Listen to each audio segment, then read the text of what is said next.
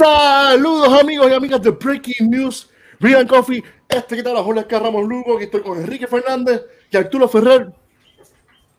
Y hoy estamos en un episodio en vivo para todo Puerto Rico y el mundo. Vivo. Bajito, bajito, para que el micrófono no Bajito, Bajito. Para que el micrófono no se cancele.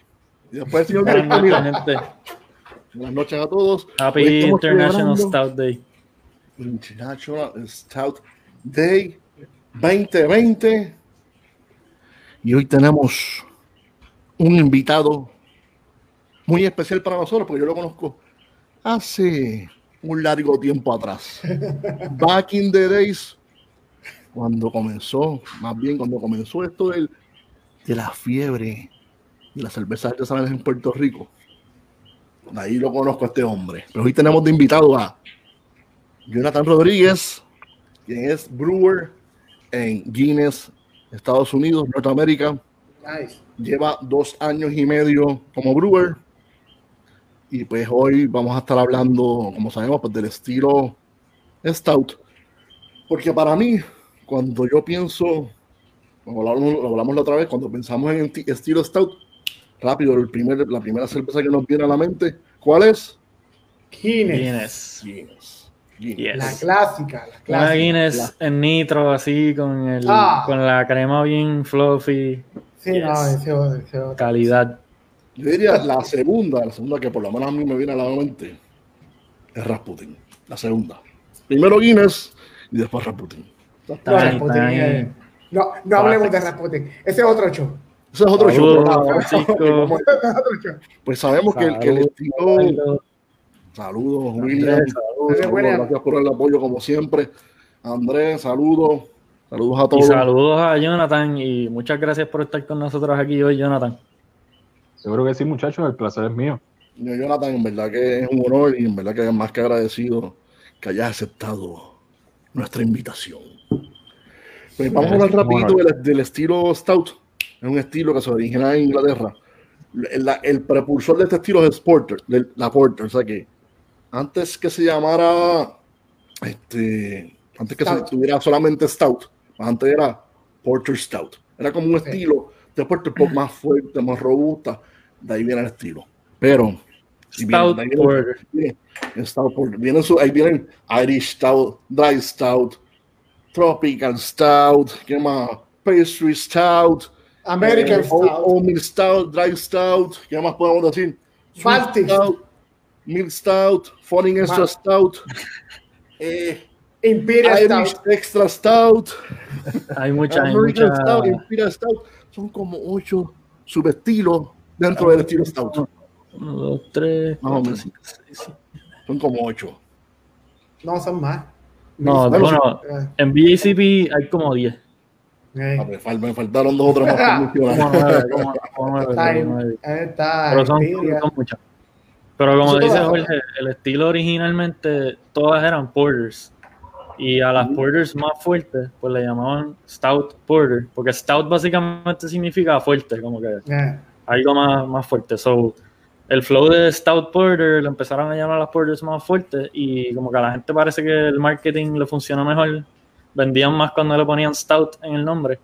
Y ahora como que se corrieron los muñequitos y casi todas son Stouts y ahora como que consideran las Porters un poquito más, más livianas, más...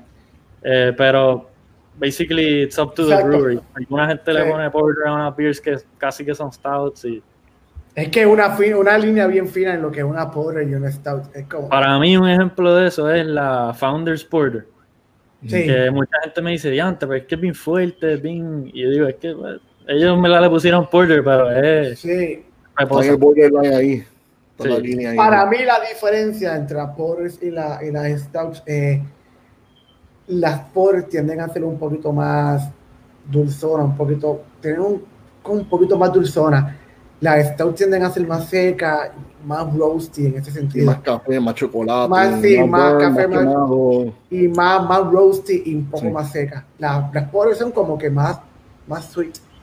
Jonathan, más sweet. para ti, ¿hay alguna Eh, diferencia bien clara entre los dos? ¿O es como un gray area? ¿Qué tú, qué tú piensas del...?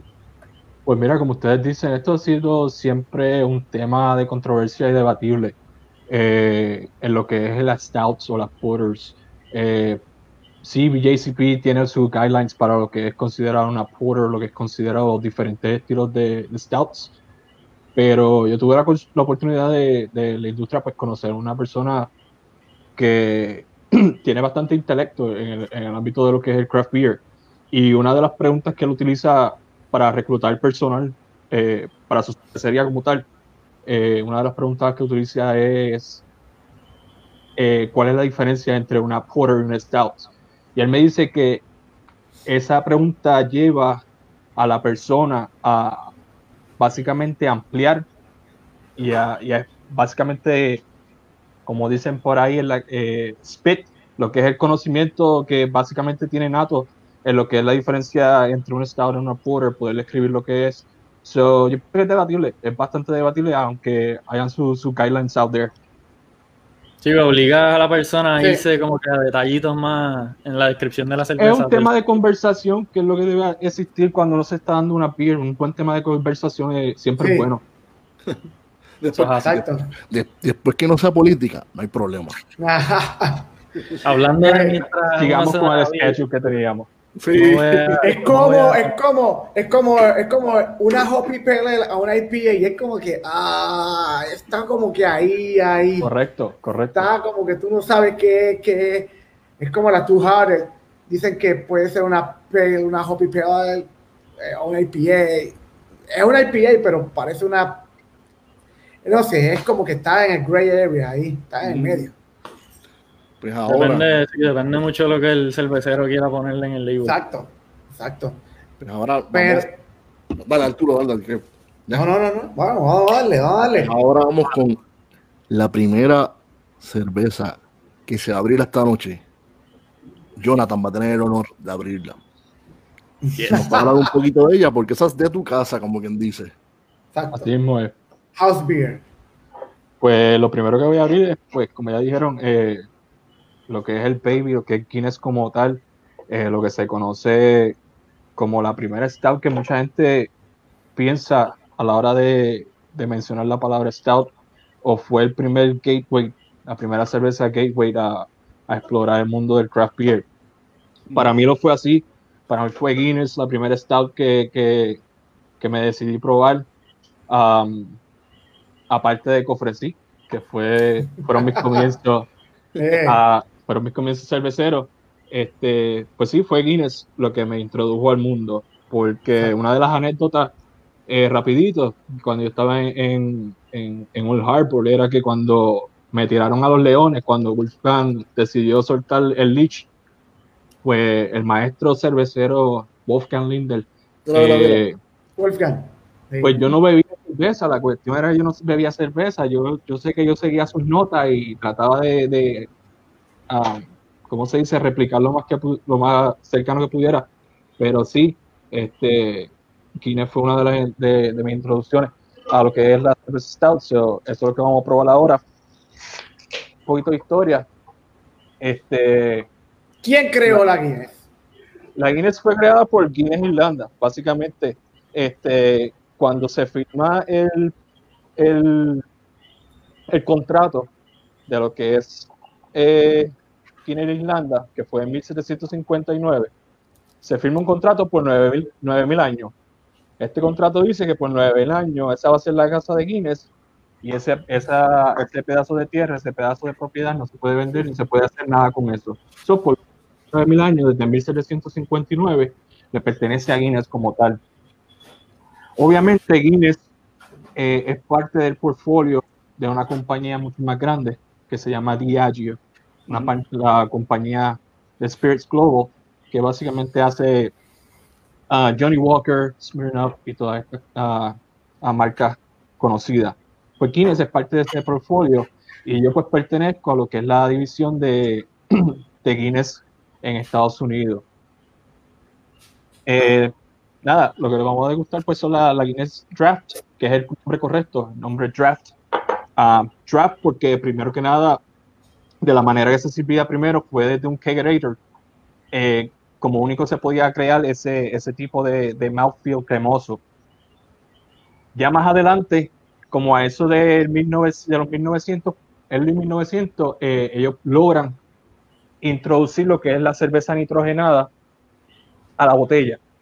Con ese achievement han seguido developing. Hoy en día pues tenemos Guinness Draft en una lata con una bolita dentro que le llaman el widget.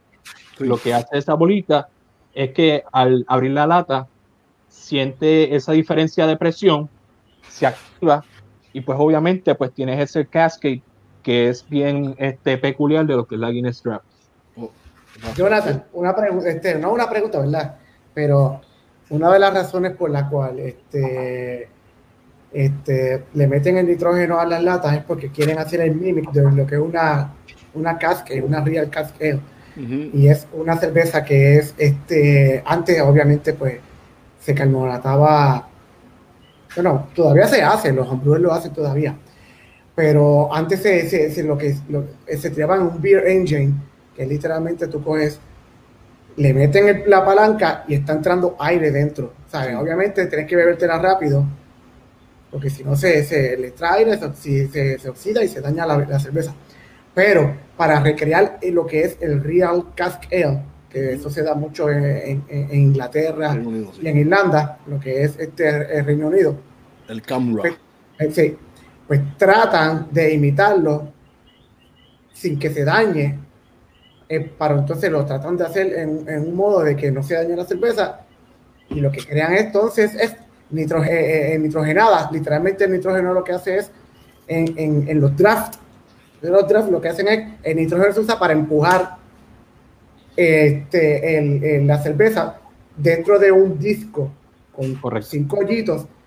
Tú pasas la cerveza, el nitrógeno lo que hace es que empuja el, la cerveza por esos hoyitos, rompe entonces lo que es el CO2 en microburbujas y lo que hace es que recrea literalmente lo con un casquete. Y los primeros que crearon eso entonces en una, una, botella y una lata, obviamente fueron los Guinness, ¿sabes? Porque tienes que beberte una Guinness de esa forma. Si no te bebes una Guinness de esa forma, pues no tiene literalmente la experiencia completa. Y ellos también tienen lo que es el, el, el lo que llama el Guinness Mix, que es pues 75%, nitro y 25% CO2. Obviamente, pero eso es de ellos también el, beer gas, exacto. Cuando tú vas, casi siempre en todos los lugares donde te van a servir la, la, una Guinness en, en, en, draft, tienen ese, esa mezcla de 75 nitrógeno, 25 CO2. El 25% de CO2 es para mantener la cerveza carbonatada a 1 o 2% de CO2 nada más. Es bien poquito, porque cuando rompe a mucha gente no le gusta porque la cerveza tiende a ser no tan, no tiene el bite de la carbonatación. Se queda como que, vamos a ponerlo flat, pero no es que esté flat, es que tiene bien bajita carbonatación. Pero cuando se están sirviendo, eso se ve tan lindo, el, el cascade eh, effect. Eh, a mí me encanta. Este, este pour que hizo Jonathan, es de las cosas más bellas en el mundo. el poder tirar la beer así que se vea Exacto, el upside down pour, eso, eso es lo mejor que hay. Mano, clásico de Guinness. Yo, en casa. Sorry, mala mía, estoy hablando mucho. a, mí me, a mí me encanta todo lo que son las cervezas este, inglesas. Y yo en casa, yo gasté, chavos, de verdad, en crear, ¿sabes? Tener el, el, el, el, nitrógeno en casa para servir las beers. Usted, ustedes todos han ido a casa a beber beers así. y es una experiencia que eso es, eh, de lo mejor, que, hay, de lo mejor que hay en el mundo para beber cerveza. ¿Verdad que sí? El faucet de nitrógeno y, y este todo, es como un faucet un poquito más largo, se ve bien finito, bien largo. Seguro lo han visto en algunas barras en Puerto Rico. Exacto, sí. Este, y sale súper a presión, como estaba diciendo Arturo. Usualmente lo ponen una cerveza regular, quizás tú la sirves como en 10, 12 pies ahí de CO2, pues con el nitro tienes que meterle como 25, 30 pies ahí. Exacto. Y sale por ahí para que, para que lo apriete por los huequitos de esos bien chiquititos. Pero queda De hecho, Queda una, queda una cremosidad, es literalmente como estar bebiéndote como una, como, como un milkshake. Sí. Jonathan, en el caso de esta, pues esto, esto viene siendo lo que es un Irish Stout, un Dry Stout. Que viene siendo Básicamente, exacto, la perfecta interpretación de lo que sería un Dry Irish Stout. Sí. Eso, pues, es lo que básicamente es draft. Y mucha gente, cuando- esto es bien importante que lo sepan, el color de la cerveza no va a determinar el porcentaje de alcohol. O sea, tú la ves una cerveza bien oscura, lo que es la Guinness es una cerveza relativamente baja en alcohol. Estamos hablando que tal, tal vez tiene entre un 4 hasta un 4.5% de alcohol más o Sí. menos en lo que es la Irish Stout de ellos, que es la, la, más- la clásica. Obviamente ves- hay otros estilos que suben más en alcohol, pero en caso de lo que es un Irish Stout, estamos, estamos hablando de cerveza que son con niveles bien bajos de, de alcohol. Y Es pues, bien bajita, bien bajita. bien bajito. Y estamos hablando que esto es un SRM de 25 a 40 para arriba. Exacto. SRM, desde un brown tirando a negro hasta un color petróleo. Estamos O sea, hablando. exacto. Oye, por eso que le hacen bajita en alcohol para que la gente se diera mucha cerveza, mucha cerveza, mucha cerveza, mucha cerveza. Te puede estar como 5, 6 o 7 y no te, ¿sabes? Es 4.3, por lo menos la Guinness Drop tiene como 4.3% de alcohol y eso es, te puedes beber. Aquí Eduardo está preguntando que, o diciendo que en Puerto Rico no llegan con el widget, las latas. Es correcto que no llega, digo, puede decir que en la base en Buchanan de vez en cuando lleguen las latas con el widget, pero la botella, Sí, la botella. La botella Negra. sí. una botella completamente negra, esa sí llega a Puerto Rico y esa botella es con nitrógeno. So, lo mismo, Sí. No tienen el widget porque, ¿sabes? Ya la tecnología avanzó a que no necesita el widget. Pero la botella Sí. negra, búscala en Puerto Rico. Sí, la, la botellita esa que es, que es como si fuera una, una botella de Coca-Cola, que es una botellita No sé, mira.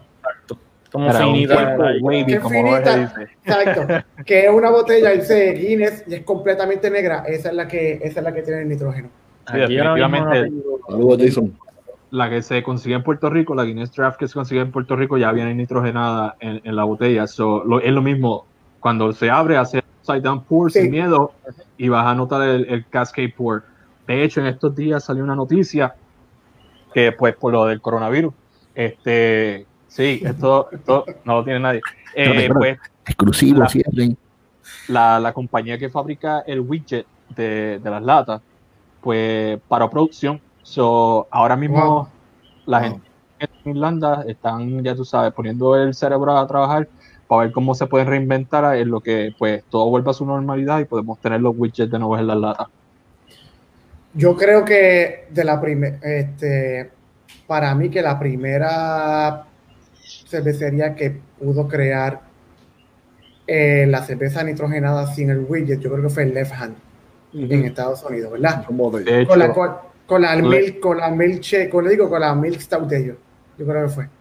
ellos sí, me, a mí me preguntan Milk Stout en, esa, en ese tipo de estilo de cerveza, tu favorita, yo diría Left Hand. Siempre ha sido my go-to y, y son el benchmark, diría yo, para Sí. lo que es el, el, Para el estilo Milk de. Milk Stout. Mm. Sea así. Bueno, te toca, te toca a ti ahora. Abre, abre, papá, te toca. mira, ah, yo la tengo ah, hace un tiempito, se me fue la, se me fue el, el, el, el label. Madre mía, se me fue el label, ¿verdad? Pues las tenía, las tenía guardadas. Esa fue es la, esa es la Foreign Extra Stout. Ese- sí, esa es la foreign. Esta es una de las, de la, de la, vamos a ver si está esta. Esa era como que la primera que llegaba aquí, la única La que primera que llegó, exacto. No es, ok, no es la que tiene, no es la que tiene este Jorge. Esta tiene más porcentaje de alcohol, ¿verdad? Entonces, esta, Esta sí. Esta tiene más porcentaje. de Y alcohol. es CO2 Esta tiene como, exacto. Esta, esta fue la primera que llegó en Puerto Rico. Y este, De que Jonathan quiere Básicamente- decir algo. Jonathan quiere decir algo. Un dato curioso sobre ah, la Foreign Extra Stout. Se llama así Foreign Extra Stout porque es de hecho eh, bruciada en África.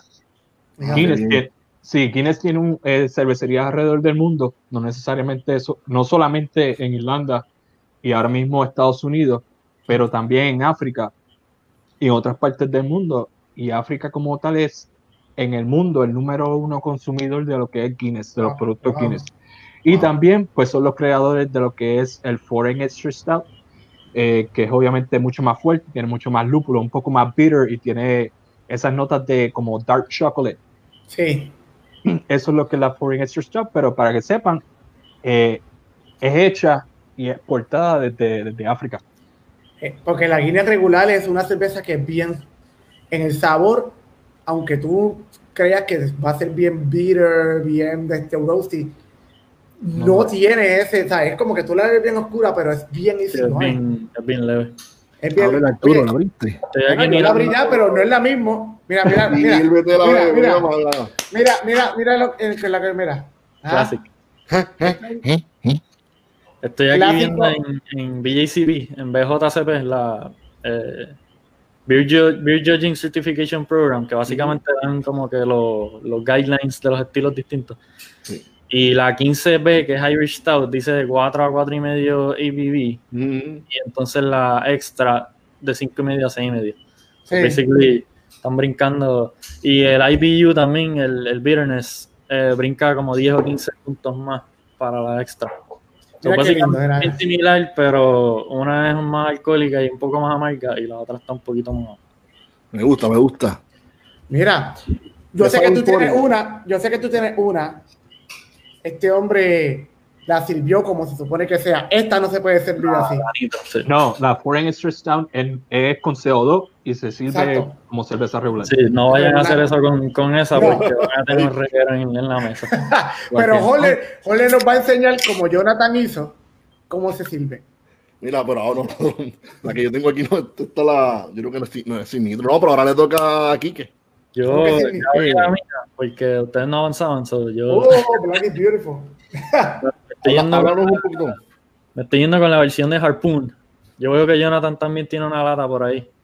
Eh, Sí, nosotros Mucho- acá en Guinness, en el área experimental, hicimos nuestra versión. Ay, nice. Súper. Esto para la gente que no sepa, fue un, fue Ya un mismo, ya mismo le metemos. proyecto que hicieron un montón de cervecerías.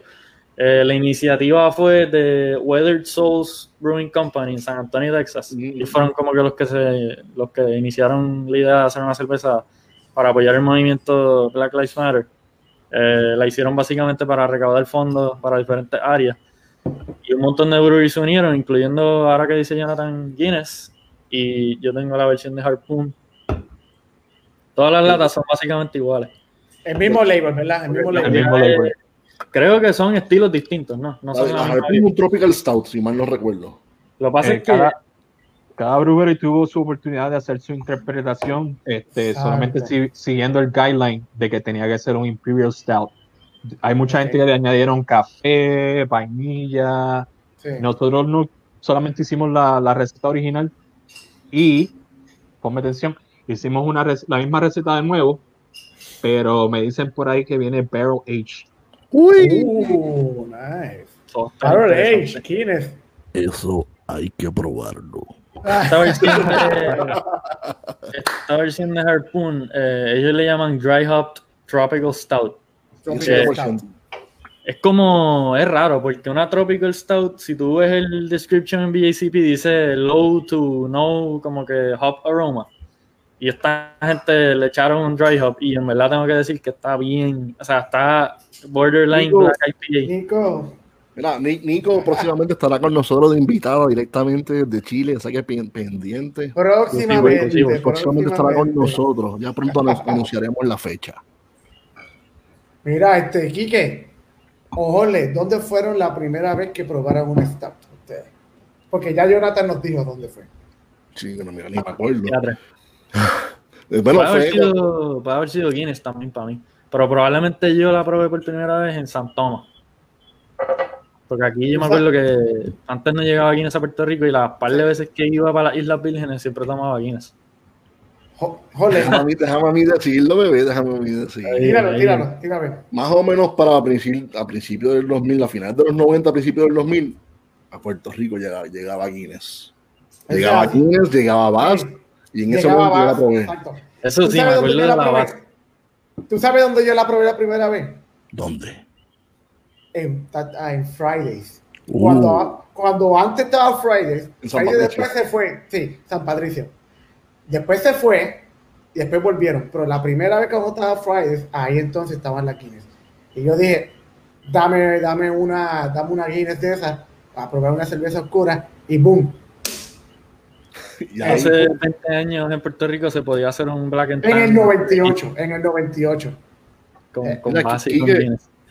Esa Tropical Stout, ¿cómo, cómo tú la notas? ¿Qué nos puedes decir de ella? ¿Cómo tú- Pues la, la parte del dry hopping, eh, tengo que decir que no, o sea, obviamente estaba esperando un poquito más hopiado, pero es bien aromática, mucho lúpulo, eh, como pino, eh, o sea, tiene grassiness, está gufiado. En verdad huele, como les decía, está borderline black IPA.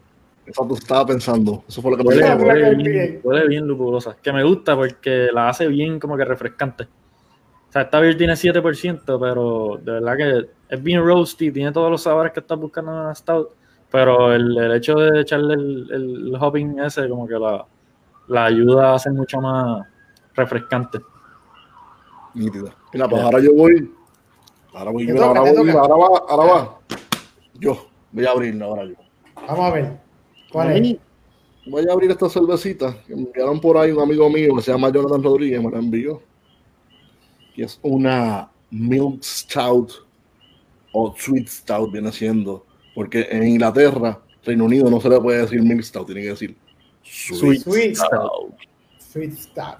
Esta cerveza este, es la primera vez que la voy a probar, 5.3% de alcohol, un sweet stout, lo que hacen es que le añaden este, lactosa en la, en la fabricación de la cerveza para tal vez darle un poquito más de como, más, para que tenga esa, azul- esa azúcar residual y de esa manera darle más cremosidad, más cuerpo Y más a la cerveza cuando te vas a por ahí. La gente que sea intolerante a la lactosa, cuando sea que Ah. vean una sweet stout o milk stout, actually tengan Sí. cuidado porque Sí. no Eh, todos eh, están eh, poniéndose en el nombre Eh, eh, para, sí, para sonar cool, es que actually le están echando lactosa. So, literalmente, literalmente. Y la voy a servir en este vasito.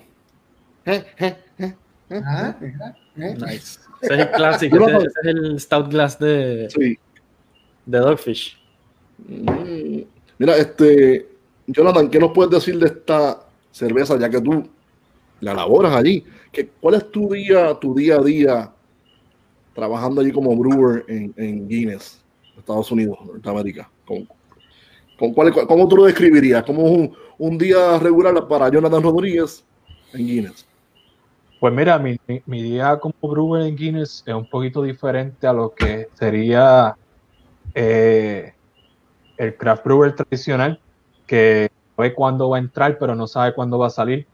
Obviamente, eh, donde yo trabajo, pues se produce cerveza 24 horas al día. Eh, nosotros no cerramos. Nosotros tenemos tres turnos de 8 horas. So, tenemos tres, tres brewers trabajando eh, 24 horas al día, 7 días a la semana. Somos un grupo de 8 personas, incluyendo a este servidor. Y pues yo trabajo en el área de lo que produce básicamente eh, Guinness Blonde. Lo que es Guinness Blonde, eh, ahora mismo Over the Moon Milk Stout, que es la que está abriendo Jorgito. eh, producimos este, lo que es White Mouth White Ale, que es nuestra White Ale, ahora mismo. Super. Y es- La y eso es lo que se pro- sí, y eso es lo que se produce básicamente en el área donde yo trabajo, que es en el área del sistema automatizado, que produce aproximadamente 85 barriles eh, por batch. So, nosotros podemos llenar un fermentador de aproximadamente 600 hectolitros en aproximadamente 24 horas. Y eso es lo, ese es nuestro día normal. También tenemos un montón de centrifuge, eh, tenemos un de-filter, y pues ese es nuestro día a día, hacer cerveza, limpiar tanques, eh, recolectar levadura, just like a normal day en, en una Mm. cervecería regular, pero a una escala masiva, vamos a ponerla de esa manera. Bueno, También- yo creo que- Dale, Sí, dale. Cuando yo le pregunto a Jonathan, "Mira, Jonathan, pues entonces, ¿qué tipo de equipo ustedes tienen allí en, en Guinness? O sea, que nosotros, como homebrewers, nosotros vemos un equipo de, de, de cinco barriles y estamos, diablo, eso es un equipo bien cabrón, de, de 15, de 20, decimos, diablo, son bien grandes. Cuando él me dice, no, tenemos el brew house es de 85 barriles, creo que fue lo que me dijo. Y dije, dije, anda, el carajo. 85 barriles. Y tiene la capacidad, la capacidad de bombear 85 barriles eh, cada 4 horas, cada 5 horas. Bombeamos 86 barriles al fermentador. Este, también tenemos un área experimental, que ahí fue donde nació eh, Over the Moon Milk Stout, que es un, un sistema de 10 barriles, pero tenemos 17 fermentadores de 20 barriles y 5 Brightons de 40 barriles. Tenemos una área, una, un canning line completo, eh, Cody, y tenemos una embotelladora eh, que puede hacer 12 onzas, 24, eh, 22 onzas, en you name it, eh, pasteurizador, eh, bueno, todos los muñequitos, eh, porque pues obviamente es Guinness, pero sí, este, tenemos muchas recetas que nacieron, por ejemplo, Over the Moon Milk Stout, White Mouth, White Ale, este, Black is Beautiful, todas esas cervezas nacieron o básicamente salen del área experimental, que es el sistema pequeño de 10 barriles, y pues se han expandido a lo que es el sistema de 85 barriles, que es para el área comercial. Ya. Jonathan, ¿cuál es la, cuál formato de Guinness, eh, a tu entender, cuál es el que más se vende? En, en como que en qué packaging es que Guinness se mueve más? Yo te diría para nosotros que es Guinness Plum básicamente, porque otra cosa, Guinness Draft solamente se produce en Irlanda. Nosotros no, no producimos lo que es la Stout en Estados Unidos, porque Irlanda es bien celoso con esa receta. De hecho, cuando nosotros comenzamos eh, lo que es el Guinness Open Cake Brewery en Maryland, nosotros estábamos bajo la impresión de que estábamos utilizando la misma levadura que utilizaba Irlanda para lo que es Guinness Draft, pero no es verdad. Ni Ellos- eso le, ni eso no. le compartieron. los laboratorios de Guinness de- eh, básicamente crearon un strain para nosotros que es Guinness North America básicamente, pero ni la levadura comparten con nosotros. Y no, nos miran muy de cerca lo que es el área experimental porque ellos son también bien picky con esa área. Con lo que es el como tal, lo que es el alfa, lo que es el nombre de Guinness, son bien, bien, bien celosos con, con, con eso. Me imagino, eso ya es una marca, yo creo que ya pasó el nivel de cerveza, es como que Guinness ya, o sea, tú vas a Target y ves camisas de Guinness, so, yo creo que Sí. ya pasó a ser algo icónico en el planeta. Coca-Cola. Exacto. Sí, nosotros básicamente nacemos por el approach de Guinness a lo que es el, el área craft como tal. Ah, en vez de ser como la gente que nosotros conocemos y no, no nos agrada mucho, que lo que decidió fue comprar muchas cer- microcervecerías y tratar de hacer un nombre comprando muchas microcervecerías, Ujú. el approach de Guinness fue diferente. Fue, bueno, nosotros tenemos el, el potencial de crear nuestra propia cervecería craft bajo nuestro propio nombre y tratar de conseguir los, los, cerveceros, los cerveceros más talentosos que podamos que de- dediquen a hacer craft y hagan craft para nosotros. Y de hecho nace el Open Gate, que básicamente focus a lo que es el craft en Norteamérica combinado con el expertise de lo que es eh, Guinness eh, Irlanda. Qué bien. Y tú, de, de, que después de los Harbor, ¿qué hiciste? Para que, nos cuentes más o menos cuál, cuál es tu experiencia como brewer desde los Harbor hasta hoy en día. Que nos- Danos un pequeño resumen. Déjame echarme aquí un poquito de. Está bien buena, ¿verdad que está? Oye, Jonathan, ¿desde cuándo tú no te das una cofresí? Ha llovido. no, mira, te digo, Ha este, llovido, la última, huracanes, de todo. no, la última cofresí que me di, de hecho, fue hace. eh, tuve la oportunidad de regresar a Puerto Rico eh, antes del COVID, man. Fue de hecho las pasadas Navidades. Estuve diciembre 13 hasta. no, yo creo que fue diciembre 1 a diciembre 13, algo así. Ok. Eh, pues tuve la oportunidad de ir por lo menos a, a Old Harbor, visité a Ocean Lab y pude eh, probar varios sitios. Y pues fue el reset como tal de probar este, como decimos nosotros por acá, la OG, que fue Old Harbor.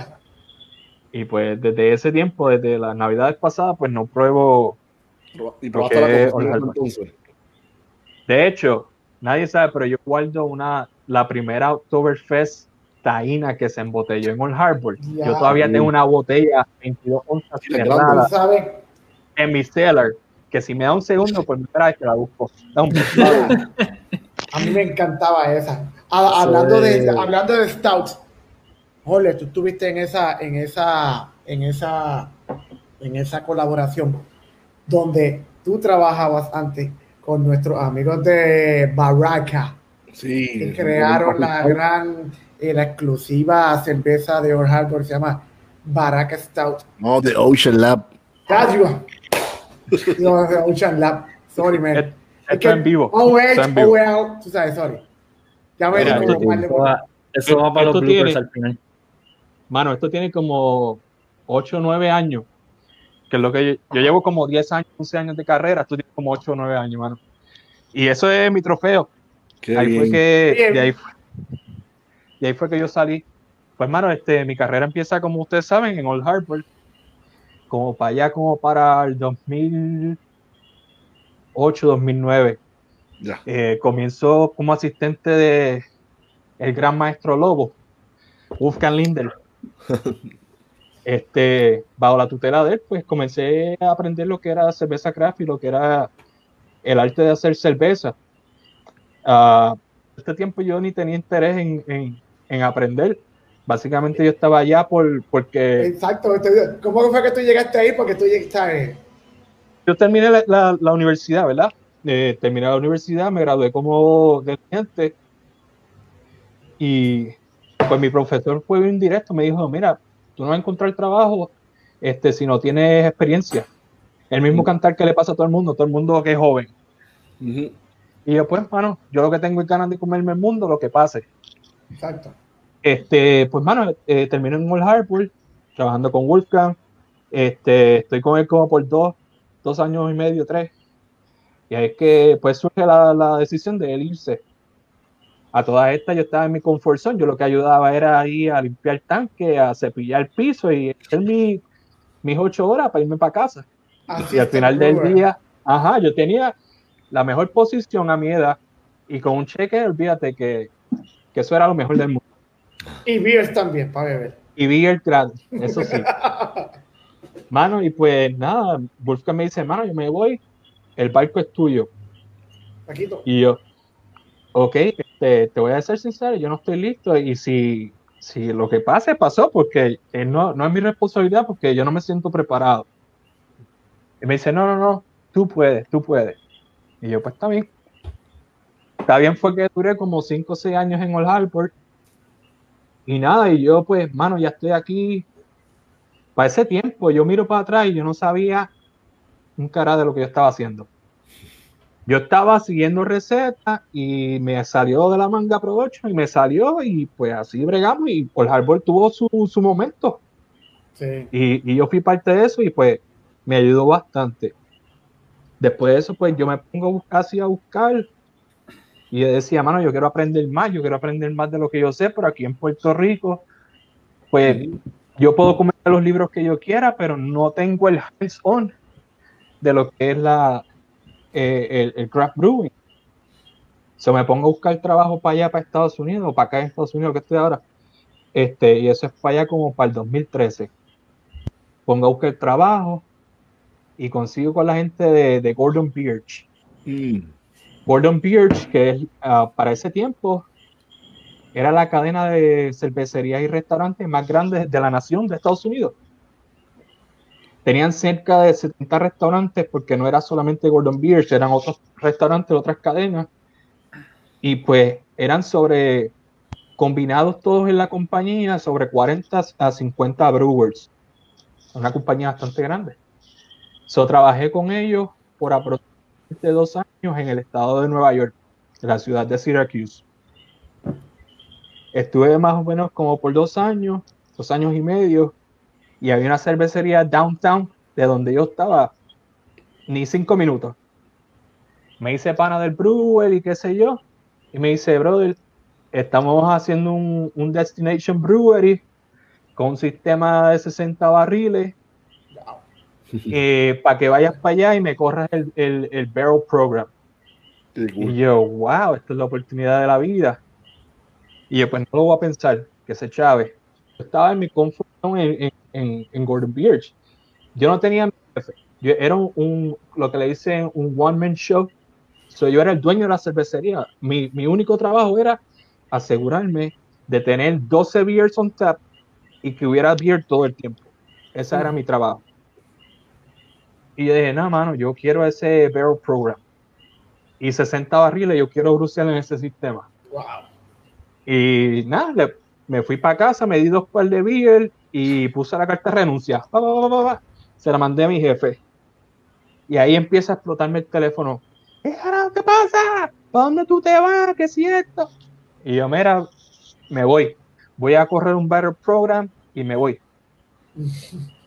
me fui y empecé con Empire. Eh, construimos la cervecería de, cero en medio de un invierno pelú. Pusimos la cervecería a correr, un palo salió. Eh, cuando empezó a correr la cervecería, teníamos el sistema automatizado de 60 barriles, teníamos seis fermentadores de 60 barriles, 5 de 120 y un fermentador de 240 barriles. Ese era el celular de nosotros. Duré siete meses porque la promesa del Barrel Program no se me dio. Yo me molesté y me fui. So, down the road, más abajo de la, de, la cervecería Empire, eh, estaba la cervecería Good Nature. Misma situación, super pana del niño, del brewer, toda la cosa me dice, mano, me, fui para allá, me voy a dar una cerveza, estoy en el taproom de ellos. Y me ve, el dueño me ve y me dice, no te vayas que tengo que hablar contigo. ¿Está bien? Estoy aquí dándome la beer. me dice, voy a abrir un sitio más abajo. Si tú quieres el trabajo de Elite Brewer, es tuyo para que me corra el sitio. Y yo, vamos a tener sours tú me vas a dejar hacer sour.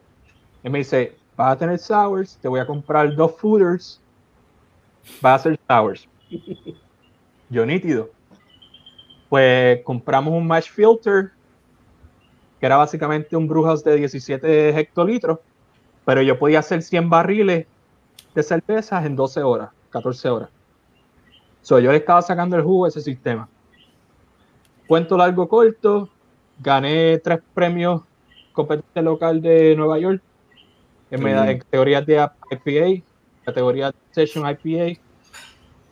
También eh, con mi primer Mixed Culture que hice en un footer, me llevé oro en la categoría de Sour Beer. Este, luego de ahí, después que me gané la medallita de oro en la Sour, me fui. Terminé en Georgia como por dos meses. Abrí otro brewer en Georgia se llama Pretoria Fields. Y ahí fue que apliqué para Guinness y me llamaron mientras estaba en Georgia. Duré dos meses y nada, le dije que sí a la gente de Guinness. Y el resto de historia han sido básicamente 10, 11 años de carrera. Empecé en Puerto Rico, me mudé a Nueva York, dos meses en Georgia y ahora en Baltimore que estoy, gracias a Dios, con Guinness. Llevo dos años y medio este, como ya dije, somos un equipo de ocho cerveceros, incluyendo a este servidor. Eh, el, el, background de nosotros es súper brutal. Este, el brewmaster de nosotros, Peter Wins, trabajó en AB InBev, fue head brewer de Stone Brewing Company en California, abrió Stone Brewing en Virginia. Eh, nuestra head brewer, Holly Stephenson, fue Beer Person of the Year de 2019, era head brewer de, de una cerveza que ahora mismo no me, llamo, no me recuerdo el nombre en North Carolina, pero bien famosa. También trabajó en Stone. Nuestro senior brewer era brewmaster de eh, Jolly Pumpkin. Ah, Hizo, de verdad que nuestro equipo tiene diferentes backgrounds, pero overall hacemos una pelota de, de talento que, que de verdad que es una bomba. De hecho, la gente de Guinness en Irlanda no, no, no, nos tiene como quien dice amarrado porque saben el potencial que nosotros tenemos y podemos descontrolar como quien dice la, la marca. Sí, porque nosotros somos el, el, rebel child de lo que es Guinness como tal. Exacto. ¿Tú has podido hacer alguna cerveza experimental tuya en allí? ¿O no? Aún no. Eh, pues sí, de hecho, cuando yo comencé, fui de los primeros en comenzar. De hecho, lo que es, es Open Gate ahora mismo, con su sistema de 85 barriles y su sistema de 10 barriles, todo en un sistema de dos barriles. Ahí fue cuando, cuando a mí me contrataron, yo pensé que yo iba a un sistema, ya tú sabes, una cosa espectacular. Y cuando me llevaron, me dijeron, mira, esto es en loque. ¿Cómo Un sistema de dos- eh, un sistema de dos barriles. Mira, esto es el loque y aquí vas a bruciar. Aquí es que tú, tú demuestras si le metes o no le metes. Exacto, eso es. Casi no tenías presión. Casi no tenía presión. Pues mira, este, sendo, sendo resumen, eh, eh, toda la experiencia. Y ahora tiene que ser un ambiente, o sea, tiene que ser espectacular lo- la cantidad de educación y de no, definitivamente, bueno que recibes todos los días. Porque así definitivamente de- uno de aprende. Uno aprende con el tiempo, definitivamente, y, y, y el, el hands-on ayuda un montón. Este, cuando a mí me preguntan, mira, yo me debería meter a la escuela para estudiar cer- algo, ¿sabes? Para trabajar en una cervecería. Y yo, mano, no.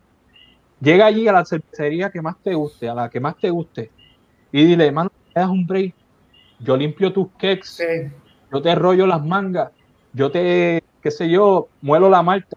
Dame un break, de gratis. Así te ofrezco cinco pesos. Pero así tú demuestras que tú tienes el willing, el deseo de aprender y la gente te va a tomar más en serio. En esta Sí. carrera, yo me he dado cuenta en estos años que es todo a base de demostrar que tú quieres hacerlo y que tu deseo de verdad es genuino. Si tu deseo es genuino hacer las cosas, vas a llegar bien lejos en esta industria. Sí. Olvídate de los años que le metiste en Ciber, olvídate de los años que le metiste en UC Davis, el background en fermentación que tengas, olvídate de todo eso. Que a la hora la verdad, la brewing experiencia es lo que, lo que ciencia. cuenta. Exacto, la experiencia es lo que cuenta y brewing no es una Sí. ciencia. Eh, es, No es como, una si- ciencia. es como, como, como los, como los chefs, ¿sabes? Empiezan lavando platos, de momento van subiendo, subiendo, subiendo, hasta que, ¿sabes? Yo, yo empecé, este, como se dice, cepillando piso allí en Old Harper. Y hoy, gracias a Dios, pues, eh, trabajo para lo que es Guinness, que, que es un Mm. logro, o sea, para mí bastante grande. No, Guinness es una de las cervezas más reconocidas en el mundo. Correcto. en todas correcto. las partes del mundo tú vas a conseguir una, una Guinness, ¿sabes? Ahí no hay break, tú vas a conseguir una Guinness en todas las partes del mundo. Así Arturo, es. ¿qué te, vas, grande. qué te- qué te vas a servir ahora? Ahora vamos para Mira, la segunda No, no, cerveza. pregúntale aquí que, pregúntale aquí que porque es que yo me voy a, me, tengo que ir a buscar, tengo que buscarla. dale, Jonathan, En lo que tú la yo me acuerdo, yo me Dale. acuerdo cuando, cuando Old Harbor hacía la Smoke Porter. Ellos, ustedes hacen una. Smoke Porter, hermano, que yo, yo adoraba la Smoke Porter, yo como que Eso fue una hicieron de las la. Smoke Porter. Mira, Sí. que lo, gracioso de la Smoke Porter. La Smoke Porter la hizo Wolfgang por primera vez, ¿verdad? Y cuando él la hizo, pues olía bien buena, de verdad, cuando, cuando estábamos en el pollo, olía, pero lo que uno espera, ¿sabes? Ese olor a jamón, a bacon, bien brutal. Sí, Y Wolfgang estaba, pero mira, como decían por ahí, embarrado. Él decía, Jonathan, mano, esto huele demasiado de fuerte, le puse demasiado.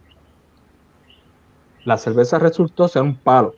un paro. Ya, a mí me encantaba. Cosa fue que sobró una, un poquito de malta smoke por ahí, en lo, en lo que uno dice los de Old Harbor. Y la encontré. Y el segundo round de smoke de Rausch, como dicen Beer. alemanes, este, pues lo hice yo, mano. Lo hice Sí. yo. Nice. Y de ahí fue que aprendí, mano. Este, la cosa con el, con el smoke malt es que el olor es bien overwhelming, pero tú no Sí. puedes ser muy, puedes ser shy cuando vas a añadirle. Tienes que, que añadirle como es, como se supone. Exactamente, En- exactamente. como diría yo, en abundancia. En abundancia. Mira, ¿qué te ahí- vas a ver por ahí? Tengo, tengo uno de los. Déjame OG. buscar la mía. Déjame buscar la mía. Oh, ese es clásico. Clásico, Es mi favorita. de verdad que siempre De no, no favorita. falla. Por más stouts que pruebo, siempre regreso a la Breakfast Stout porque es que Esa viene siendo un oatmeal stout, eh, ¿cierto? Es un, es un, es un Imperial Oatmeal Stout. Ok. Y tiene chocolate, tiene café y tiene oatmeal. So, es una mezcla, no es un oatmeal stout así full tradicional, sencillo. ¿Y qué es lo que te va, obviamente, eh, a- al ellos añadirle en, en- en la avena, lo que te va a dar más, cremo- más- también más, más cuerpo, te va a dar ayudar en el cuerpo, ¿verdad? Y, Sí, esta cerveza es bien, o sea, el aroma es como una mezcla. Tiene, se le siente mucho el café, pero, pero tiene una buena. Es es un balance bien, bien rico de, de todo. Te da un poquito como de vainilla, cremita de oatmeal, el café, el chocolate, los roasted malts. Es bien balanceada, tiene un cuerpo, como estabas diciendo, súper cremoso, bien smooth.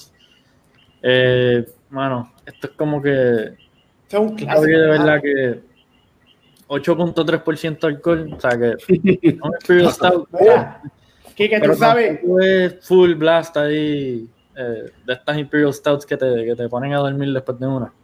tú sabes que esa es este, la stout favorita de, de, de Mari. Ah, Este, de, la dueña, obligado. la dueña, la, la dueña de Tabeña Boricua. Ellos compraban. Mari. Saludos a María. Años. Hoy años, cumple, hoy cumple la Taberna Boricua nueve años. Nueve Coño, años pues, me alegro que me estoy sabes. tomando la breakfast y de show. salud Mari. Villa y salud Mari y que sean muchos Eh, más. Mari, compraba, Mari compraba la- lo- los cakes, era como que mitad para ella el cake y mitad para vender. Ella, ella me decía como que el inventario no cuadra, ¿qué está pasando? El cake de breakfast. Se vendieron cinco vasos y se acabó el cake. y Mari con 20 growlers así. Mira, yo me voy a dar una. Dale, Arturo. eh, este es un estilo que ha salido este recientemente, ¿verdad? Tengo un amigo, Mm. un buen amigo mío, tú sabes, que, que, no, ¿eh? que nos abandonó hace poquito, pero sigue con nosotros en contacto. Que no, a mí me envió esta cervecita. No me hagan llorar. Sí, mira, mira. Vamos a llorar ahora. Mira, mira. Las Mexican Stouts. ¿Por qué Mexican le llaman Vanilla sí, Stout. Vanilla Stout? ¿Por qué le llaman Mexican? Ah, jole. Pique. Bueno, yo sé porque fíjate en México, Dime, dime, ellos, dime. quieren- ellos quieren recrear el chocolate chocolate mexicano. Eso es mexicano. un mole líquido. Literalmente es un mole mexicano. Y en verdad, un esa, mole líquido. esa cerveza es- está aquí bastante cerca. Y en verdad que Es está Blackwater. Ah, ¿Sabes? Este es Blackwater. Blackwater Draw en Bryan, Texas, no, en College Station, Texas, Bryan, College Station. Tremenda cerveza. A mí me encanta. Pruébala. Pruébala, déjame no prejuiciar. Mira, mira, mira. Pruébala, bebé. No es por nada, pero está ya sick. Está sick. No, y el, el- es que no, quiero- no quiero decir nada. Deja, deja que te hable. Mira, Perfect Pour. Cambio de aceite y filtra ahí. Si está arriba, si está arriba de la Guinness, ahí, ahí, es que es un, mira, ¿cómo dicen? Bien. Muy bien. Está bien, está bien. un- es una stout con chile y vainilla en ese caso. Nacho, huele. mírala. En verdad. ¿Verdad? Se Prueba, huele. un Belgian Dip, lo vi. Ah, Belgian Dip.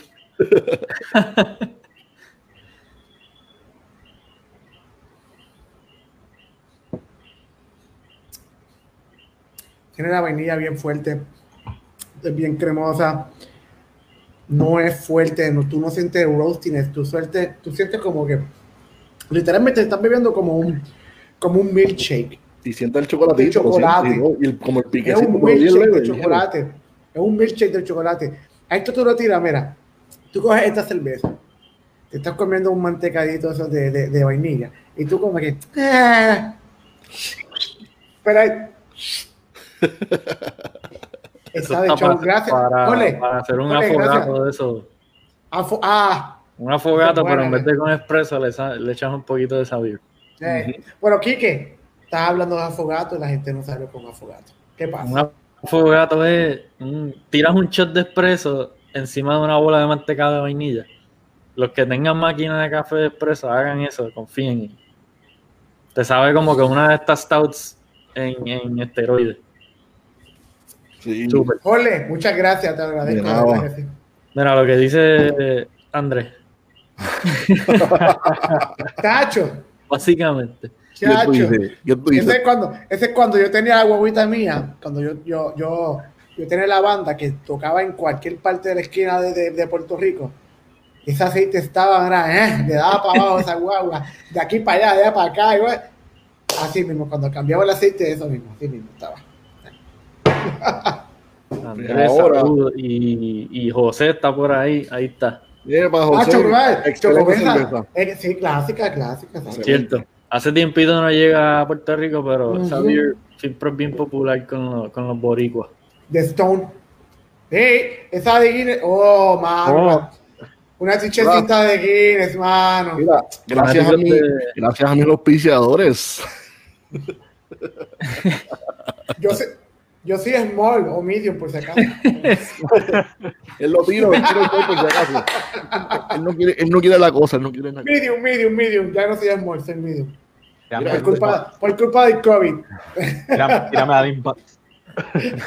Ay, sí, no me- Jonathan, vamos ahora a probar porque yo sé que, bueno, yo creo que vas a probar esta cerveza junto a mí ahora. Seguro que Vamos a sí. buscarla. Black is beautiful. Ah, ok. La Black and Beautiful, voy a abrirla ahora de, de Guinness, elaborada de, en Guinness, Estados Unidos, Baltimore, Maryland. Este, esta, en el caso de esta, esta tiene 9.1% de alcohol. Wow, Jonathan, Damn. esa es la más alta que ustedes han hecho, ¿verdad? Bueno, nosotros ahora mismo estamos experimentando con, con lo que es Barrel Age. Llevamos aproximadamente eso, año, año y medio lo que es la experimentación con Barrel Age. Ahora mismo tenemos un, un cuarto, un almacén con aproximadamente 1250 barriles que contienen barley wine, eh, Imperial Stout respectivamente. Y pues cada año estamos eh, haciendo un release de un Imperial. eh, el año pasado hicimos un, un stock ale que es un blend de Stout y Barley, barley Wine Barrel Age y un Imperial Stout solo. Este año vamos a tirar un Imperial Stout solo, Barrel Age, en botella y va a salir un Barrel Age Imperial Gingerbread Stout. Wow. So, nosotros sí estamos jugando con ABV altos y pues sí, ahora también estamos eh, haciendo un approach lo que es eh, eh, lo que es cerveza cocktail. So, ahora mismo tenemos lo que es un rum barrel aged Imperial Golden Stout con ah, cherries y orange peels que tiene aproximadamente 13%. Wow. Jonathan, Wow. en, en el caso de esta, de esta receta de la. Vamos a abrirla. Creo que sí. En el caso de esta, ¿le hicieron alguna variación a la receta o es una, un Imperial Stout tradicional que como, no sé, como conocemos, el estilo, el estilo Imperial Stout viene de Inglaterra también, que era la cerveza que ellos enviaban a los zares, Al Zares de 1800, de- a los zares rusos que le enviaban esta cervecita. Allá. De ahí salió el término Russian Imperial Russian, Stout. Russian Imperial Stout. Pues mira, no, esta cerveza, pues, como los labels eh, que son genéricos, la, la receta fue la misma que fue eh, compartida por Weathered Souls, que fue la cervecería que pues comenzó el movimiento. Eh, y nada, fue la misma receta, 9%, nada, nada fuera de lo común, no añadimos ningún tipo de lo que le dicen adjuncts, que sería vainilla, café, cosas así. Eh, fue solamente eh, malta, agua, lúpulos y levadura. Eso es lo que hay en esta cervecita. Y como 10 stock mash. O sea, esto es literalmente una, una clásica. Ahí no hay adjuncts, ahí no hay nada. Eso es No, no, no. grano esto es la- hasta que llega a la gravedad original, Ah. que es O sea, que no, no tiene avena, no tiene. Tiene No tiene- avena, no tiene sucrosa, que es para bustear el alcohol, nada por Sí. el estilo. Esto es Un solamente legit super. legit. Exacto. Legit, cuatro ingredientes, más nada. De hecho, la verdad que está siento buena, bastante- está- es hoppy, lo siento bastante hoppy. Es hoppy, pero no tiene el, el, el bitterness de los hops presente. También el- en el aroma se nota un montón este, lo que es el, eh, la- los molaces eh, el caramelo quemado y Mira cómo se ve esto. Cómo se ve en este vaso también, de también con- News. Tiene, tiene la cabeza tan, la cabeza tan. Oye, Para que vean, para que vean lo que son todas las. Bueno, compáralo con esta. Esta es 7% dry Sí. hop. Esa que ellos tienen es 9 y pico. O sea, cuando vean una de estas latas, cómprenla. No se crean que es lo mismo todo el tiempo. Sí, es diferente. otra cosa en diferente. Puerto Rico solamente llegó la de Harpoon, pero los que están, nuestros amigos que están en Estados Unidos, prueben todas las Black is Beautiful porque Mm. todas son distintas, todas son, todas tienen su- su- sus cosas. Oye, Ah, este, mira, ah, sinceramente, esto tiene 9.1. Yo te lo dije que Wow. estaba peligrosa. Ah, es peligrosa. Peligrosa. No se siente un nada. Un, ca- un- Es que yo no hablo malo. Es que después No, no, mi no. mamá lo ve y me regaña. Ah, eso es lo que pasa. Mira, Es como tú Hablando- dices, claro, esto es, esto, como tú dices, esto es peligroso, esto no sabe, no, no, no tiene el calentón de- del alcohol. Tenemos aquí No, una que, pregunta de que- de- que falta es mucho como cherry cask. Es lo que yo diría, lo que uno siente. un cherry, es como un cherry. eh. Y, y no, no, no te da ese sabor a, a- a- a lo que se llaman las pasas, que es como que El aroma, un montón de pasas con caramelo, también en el Sí. flavor. De verdad que sí. Eso es, es clásico para, para, para, para ese Mm. tipo de cerveza que son las Imperial Stouts. Quique, Esto está muy bueno. Gracias, Jonathan. Quique, Tenemos, ¿qué es lo que tenemos una, una pregunta aquí de nuestro amigo José en Salitre Craft Beer. ¿Existen Guinness Barrel Aged con nitro? No, por el momento no. o sea, no, no- las- no están haciendo ninguna Barrel Age que después la empaquetan con nitro, ¿verdad? Ahora mismo no. Hemos hecho nuestros approach a lo que son este las la, la fruited sours, los kettle sours con fruta, nitrogenada. Con Wow. Ya, Ah, hemos hecho dos. Hicimos una kettle sour con parchita y con piña. La nitrogenamos y se fue, mira, a las millas. Eh, Sí. También hicimos una cherry stout que la nitrogenamos también. Y mira, también se, eso echó patas y salió corriendo. Ya, veo por qué, ya veo por qué los irlandeses les tienen, los tienen puestos los, los Sí, leaches. Sí, sí. mira, nosotros, como te digo, nosotros eh, somos un equipo de innovación y pues obviamente tenemos muchas ideas y eh, eh, la innovación es básicamente lo que define el team de nosotros. So, Pues por eso es que no tienen, como te dije, nos tienen el leash bien apretado El leech, el leech. para que Eh, no... es que eso- que es, algo, es, es algo innovador, tú sabes. eh, toda industria tiene que innovar, toda industria tiene que, para que no se estanque. Eh, en los 70 la industria de la cerveza estuvo estancada hasta mitad de los 80 y por eso es que, ¿sabes? En los 90 fue el boom de lo que es la, el craft beer, pero en los 70 y los 80, oye, tenemos que darle gracias a nuestros padres, ¿verdad? Que no, ah, que nos dejaron y nos pusieron en el, en el, en- el timeline perfecto Oye, para, un- para degustar lo que es las craft beers de verdad, lo que es cerveza de verdad. Si hubiéramos nacido en los 60 o en los 50, estuviéramos bebiendo literalmente, mira, agua de piringa. Pero nacimos en una época si hubiéramos- golden. Si hubiéramos nacido en los 60, bueno, hubiéramos estado en la época de los 60, eso. Ah, bueno, bueno, y ácido, mira, mira, mira. ¡Ay, pero pitufo! No, no, no. No haga cervecita. Pero es algo que es, estamos literalmente, perico. literalmente estamos viendo la mejor época y la mejor, este, ¿sabes? La mejor época mundial, historia, históricamente de lo que es la cerveza. Están reviviendo estilos de cerveza que han muerto. Están creando tipos de cervezas nuevas. La, lo que es la, este, la innovación, lo que es la tecnología. Estamos, de verdad que es la mejor época ahora mismo para estar bebiendo cerveza craft. Salte de las cervezas regulares. Esto es un mundo que es para todos los gustos. Te va a gustar cualquier tipo de cerveza. De verdad que te va a gustar cualquier tipo de cerveza. Otra cosa, esta cerveza, ¿sabes lo que se merece esta cerveza? ¿Sabes lo que se merece? Mira lo que voy a hacer. Oh. Pinky, el Pinky. Pinky se merece el Pinky. Hablando, hablando de cerveza, tengo que darle un, un, un, un, un accolade, un accolade a uno de los mejores homebrewers de stouts en Puerto Rico. ¿Ah? Yo creo que aquí que debe saber quién hace Ahí. buenas. Hay dos o tres, pero en, sí. si es Stouts, siempre Stouts. Mira. Stouts no falla. Ah, la, no falla. eh, Rafa. Rafa. Vive Eh, en el norte de Puerto Rico. Rafa Márquez, es un monstruo en stouts, de verdad. Y como, y, y como dice Billy, y no es por feo. Y no es por feo.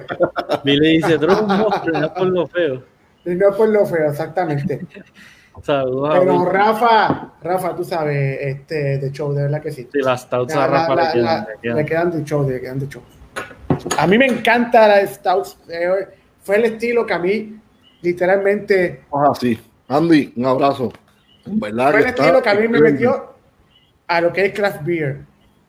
Y siempre quise hacer una stout y yo tengo mi, mi stout, se llama la, la- se llama el chango, la- el chango stout, le llama urban stout y el chango stout yo le meto la última que yo la última que yo hice tenía coco y tenía un montón de cacao.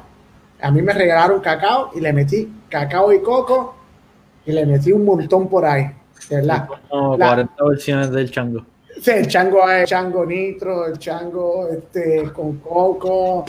eh, de verdad que sí. Yo lo, oye, las hago por mí, pero lo hago por Angie también, porque a Angie le encantan las estas. Yo las más que yo. Algunas cositas nuevas que vengan por ahí de, de, de Estados Unidos, alguna, algunos, yo- bueno, ahorita hablaste del Broadway y otras cosas, pero otras cositas que ven, hay cositas que nos puedas decir que sean exclusivos para Breaking News, que nos puedas decir, mira, me dio callado, pero tú sabes cómo somos. Pues mira, como ya tú dijiste, este, lo- las dos cervecitas que, que hicimos Barrel Age, que es la Gingerbread Stout, el Imperial Stout, que de hecho salieron hoy. Este, Como dije, tenemos las facilidades de, de Barrel Age, todos los años estamos experimentando con cosas nuevas, el approach a los cocktails con este, barriles de ron, ya que eh, la compañía que le pertenecemos como tal eh, pues también es dueña de lo que es Captain Morgan. So, nosotros tenemos acceso a lo que son los barriles de Captain Morgan después de que se va.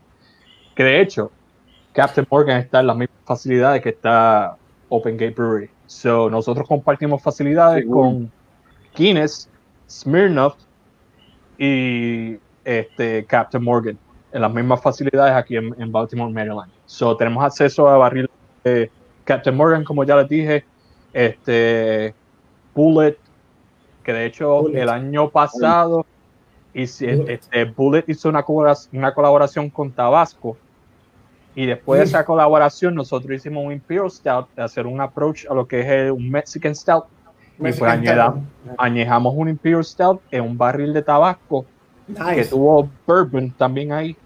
Y pues lo que, lo que salieron fueron como seis cakes y pues, mano, la jerarquía de la compañía se los llevó.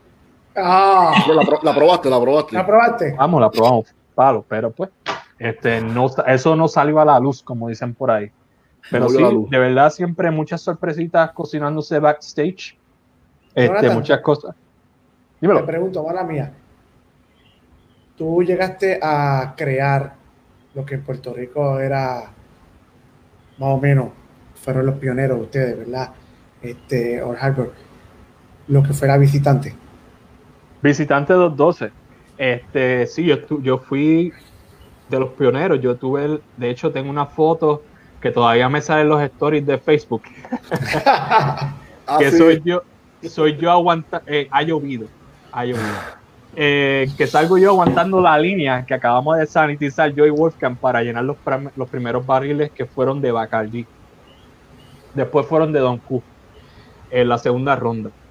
Pero sí, tuve la oportunidad de, de ser parte de esa, de esa historia de lo que de crear lo que fue Visitante 212, la primera en la historia de Puerto Rico, la primera Rum Barrel Aged Stout, que actualmente tiene creo que es un, un 4 un 4 de 5 en Beer Advocate. So, tienen asignación. Están el día. Visitante yo la compré, yo las compré. Todavía sale. compré la, las visitantes yo las compré. Sí, Tú dices la primera, yo creo que la primera y la única, Rum Barrel Stout. Sí, Yo no he sí, vuelto la primera. a Rum Wow. Yo creo que sí. ¿Sí? Sí. Sí. De que han habido- la única. A nadie la ha hecho, ¿verdad? Con Ron Yo no creo Barrel. que nadie en Puerto Rico haya hecho nada más con Rum Barrel. En Este- barriles pues, han hecho un par de cositas, pero ron barrel aged. Y coño, estamos Sí. en Puerto Rico, que uno esperaría que el ron es lo que. De Pero- hecho, de acuerdo a, a los contactos que nosotros teníamos allá con, con respectivas productoras de, de, de ron, este, el acceso a los, a los barriles fue relativamente fácil. Nosotros lo llamamos, le dijimos eh, la idea que teníamos con los barriles y ellos ya. estaban, sí, ellos dijeron, ven y- vengan y búsquenlo, ya lo que ustedes Sí. quieran, pero no se olviden de mencionarnos. Estos barriles, los barriles mayormente que se usan para beers, ¿verdad? Los que son de Bacardi, este, no son como los de bourbon. Tú puedes usar un barril. ¿Cómo, cómo que funcionan entonces los barriles de, de, de, de, de, de ron? ¿Sabes? Porque yo sé que el bourbon tú tienes que usarlo.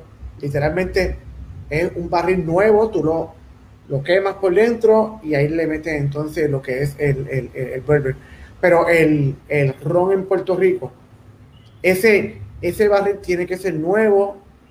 ¿Cómo es? Yo no, eh, yo No no- necesariamente. Básicamente, eh, el barril que contiene ron, básicamente es un, es un barril viejo. Eh, hay un saying aquí de los, lo, que, lo que son los coopers, que son las personas que se dedican a hacer barriles. Es el, Sí. el- el nombre eh, correcto, un cooper.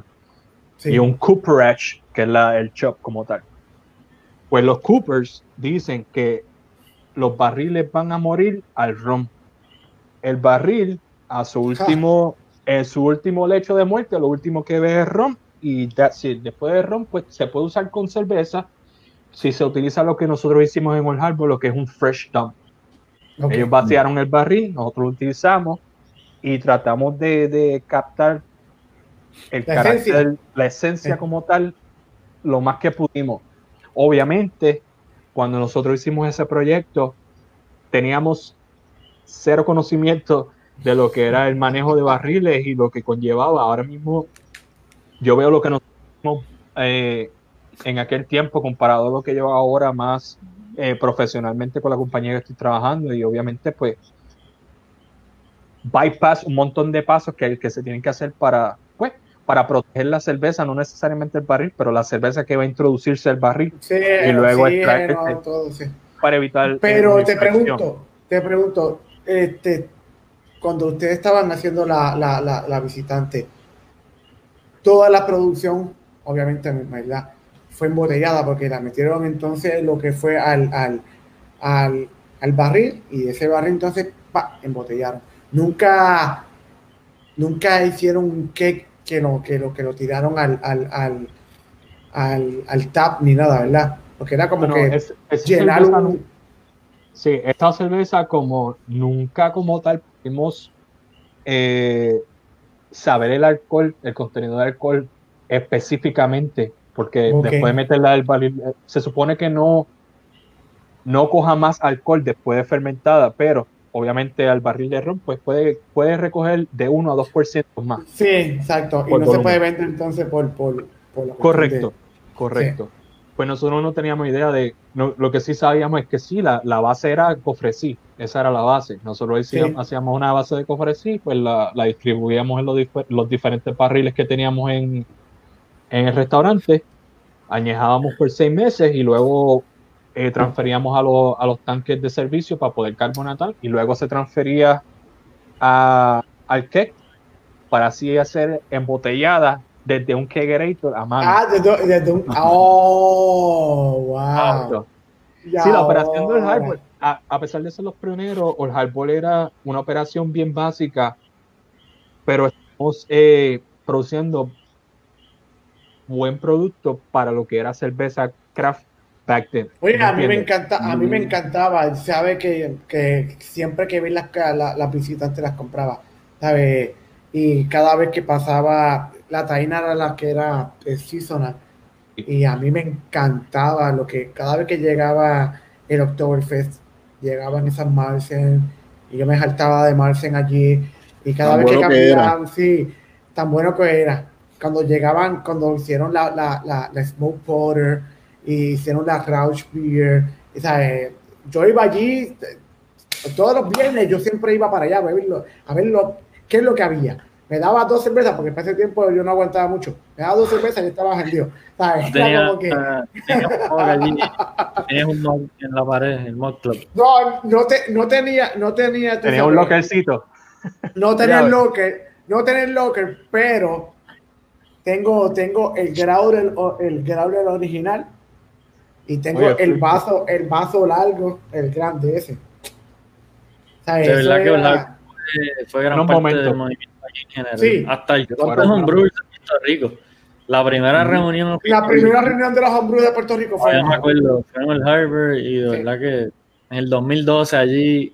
allí con, ¿cuál con, con, Tenían- con Raymond Pérez dando la, la charla de agua, Ah, ¿verdad? Yo- allí, yo ahí- allí pasaron muchas cosas buenas. Yo tampoco sí, tenía ¿verdad? locker, yo tampoco tenía locker allí, pero me pasaba allí. Oye, yo me acuerdo, yo me Y- y acuerdo de, Jonathan lo sabe. eh, yo me acuerdo del gerente, el gerente era mexicano, ¿verdad? No, era como ecuatoriano, yo no sé, No. peruano. No, Mira, era eh, mexicano. Era de un sitio por ahí. El señor Sir Enrique Navarrete. Enrique, desde, Enrique. desde Nicaragua. Ah, Nicaragua. de Nicaragua, de Nicaragua. Saludos. En verdad que Sí. siempre nos trató a nosotros de maravilla. oye, yo siempre que que, iba, siempre que iba, me, me reconocía, tal ah, está esta Tremendo que tipo. llegó nueva. No, El tipo Enrique que- era A Luis Díaz también saludos. Luis. Que siempre Luis. Siempre. si no fuera por Luisito y la Sí. familia, yo no hubiera llegado aquí. Exacto. Oye, bien, qué Jonathan, bien. los fermentadores eran, eran open fermentation, Sí. ¿verdad? Eran, Mira. eran, eran cool chips, como quien dice. Eran cool chip. Te digo, eh, cuando yo le digo a las personas, le cuento mi historia o como yo empecé, le digo, mira, yo empecé en, un- en un brewery en Puerto Rico y teníamos open fermentation. Open fermentation. What? ¿Qué? ¿Cómo que open fermentation? Y yo, sí, y bruceábamos bajo la ley de pureza. ¿Qué? Y teníamos cinco cervezas, una de ellas era una y me decían, pero que ustedes están locos. Y yo, te- y yo le digo a la gente, y si yo te digo a ti cómo embotellábamos cuando empezamos, tú te caes para atrás. Yo me acuerdo, yo siempre me asomaba ahí para ver, para ver el, el cross de arriba. El sí, el cro- sí, no, Sí. mano, de verdad que sí. Nostalgia, ahí. mucha nostalgia que, que- que nos trae los, los recuerdos en Old Harbor. De verdad que sí, esa fue Oye, mi pero, escuela, eh, mi casa cervecera. Mano, Sí. tú ves, tú ves ya ese, eh, tú- eh, el- lo que era, lo que era, tú, tú entrabas en Harbor y tú veías esa, ese montaña de cobre hacia atrás. Y cuando estaban cocinando, cuando tú sentías olor estaban cocinando, "Están mano". cocinando! Oye, que mucho brillé yo ese. Rey, saludos. Mira, Gracias por el Se pasaba, se pasaba de show ahí, ¿verdad? Que que mucho yo llegaba- esos tanques de cobre. Oye, eso, los que de cobre. Entonces, Qué dolores de cabeza, ya, tú- te pude haber dado esto. Son bien lindos, pero hay que pasarle mucho. no era fácil. Vulcan no era fácil. No, pero, ah, pero, pero, pero hacían unas cervezas de calidad, de verdad que ese sí. equipo estaba. No, ¿Verdad yo te sí? digo, yo te digo, una de las cosas que, que yo aprendí y, y me ha ayudado en mi carrera y que aprendí de Wolfgang fue este disciplina. Ser bien disciplinado. La disciplina eh, es una cosa bien importante y si, y si eso es uno de tus fuertes, tú tienes disciplina, mira, a donde sea. Porque en esta carrera lo único que necesitas es disciplina y deseo, deseo de echar para adelante y de, de ser lo que, de comerte el mundo y llegar a ser un brewmaster. Ese, ese es el gol. Eso es así, Pero Andrés. eh, este, ese lugar donde, donde tú comenzaste fue quizás para muchos en Puerto Rico. Yo creo que fue para la gran mayoría en Puerto Rico. Este fue el primer lugar donde yo, donde la gente de verdad sintió y degustó por primera vez lo que es, eh, una cerveza artesanal, una cerveza, un, un craft de verdad. como yo digo, en ese momento, en ese, en ese momento lo que había era, en Puerto Rico, cuando estaba hablando de 2004, lo que había era, en ese entonces ya estaba Samuel Adams, era o Samuel Adams o ir a los Harvard. Bueno, estaba, estaba Borinquen Brewery. Sí, pero al lado de tu casa. No, no, no, porque acuérdate, acuérdate que Borinquen Brewery desaparece y ahí entró rápido el Harvard. Sí, eso sí, eso sí, eso sí. No, queda mucha historia de lo que fue Borinquen Brewery. Pero Borinquen Brewery fue algo que estaban demasiado de pero demasiado adelantados en Puerto Rico. Oye, todavía, todavía, todavía, todavía. Porque yo iba, yo iba a tocar, con la banda mía, yo iba a tocar ahí a, a, a, Borinquen y te digo, la gente no conoce, ¿sabes? Y es todavía ahora, pero... Sí, exacto, todavía ahora. ¿sabes? Es todavía ahora. Y después abre lo que es Old Harbor y Old Harbor más o menos literalmente fue el brewery que introdujo a la gente a lo que es café en Puerto Rico, de verdad. Porque yo me acuerdo cuando verdad, Borinquen, Borinquen, Borinquen, pues fue, fue corto, Borinquen fue para la gente que iba allí, pero no es que le daban una importancia de que, pero Old Harbor fue, Old Harbor fue el primero y, y con esa, con esas cosas que tú decías con, con esas cervezas que ustedes hacían con, con, con Wolfgang es otra cosa, que sí. Era, ah. era, Wolfgang era, era Wolfgang sí. y después de Wolfgang no es lo mismo. Pero nada, no hablemos de eso. Wolfgang es, ¿sabes? No, y uno iba allí y, y, Enrique. Enrique ah. llegaba, uno llegaba, Enrique te decía, esto es lo que hay, siéntate aquí, pa, pa, pa, y touch. Sí, el árbol fue la, la, la, casa evangelizadora de lo que es el Sí, sí, eso es así. De verdad que sí.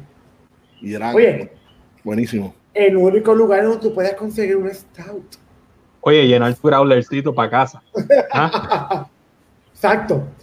Oye, el, en ese momento yo creo que nadie. El único lugar donde tú llegas allá, yo me quiero un stout.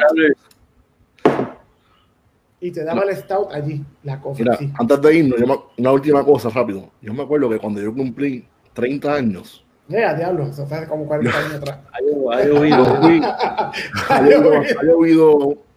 unos cuantos años. Cuando, yo cumplí, cuando yo cumplí 30 años, en mi fiesta de cumpleaños yo tuve un cake del Harbor, que te lo alquilaban. Sí. Yo lo alquilaba. Sí.